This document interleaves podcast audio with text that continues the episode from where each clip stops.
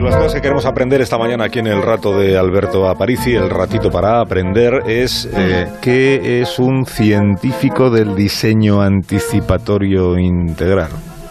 Pues es una expresión muy larga. Muy larga, sí, sí. Sobre todo. Ya, pero mira, te voy a contar algo que me han apuntado aquí. Dice ah, a Bucky Fuller Ah. le dio tiempo a hacer muchas cosas. Pero en su caso es tan importante lo que hizo como lo que no hizo.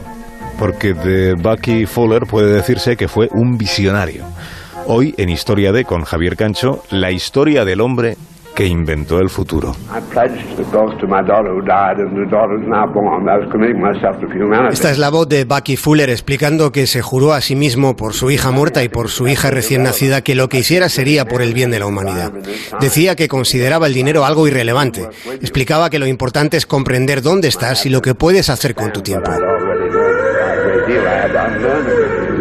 La mayoría de los seres humanos que han pasado por la vida no han llegado a comprender ni cómo funciona la vida ni cómo es el mundo en el que han vivido. En cambio, puede decirse que Bucky Fuller entendió la esencia de la verdad profunda y a partir de ese conocimiento propuso un futuro alternativo al pensamiento mediocre, planteó un futuro sostenible.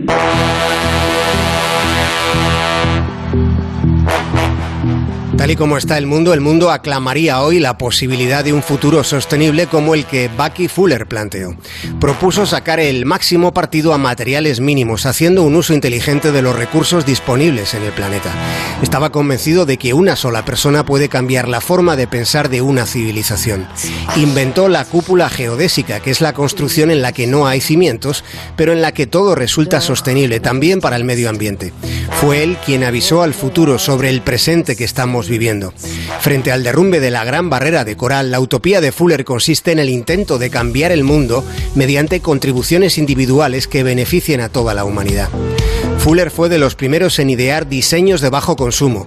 Habiendo nacido en el siglo XIX, ya alertó de los peligros del petróleo o de la viabilidad de la energía solar y eólica cuando técnicamente todavía no existían posibilidades para aprovecharlas. Fuller diseñaba lo pequeño con el cuidado y principios de lo universal, llamando la atención sobre una idea aparentemente simple, la idea de que la Tierra es nuestra verdadera casa.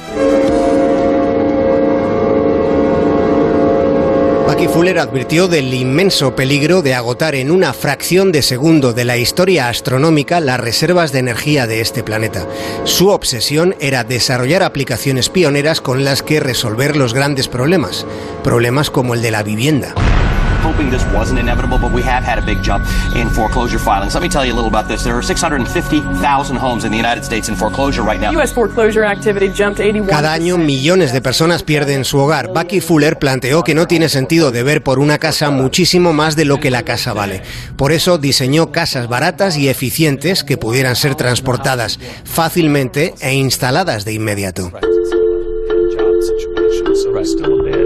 Y también cuestionó los parámetros del éxito.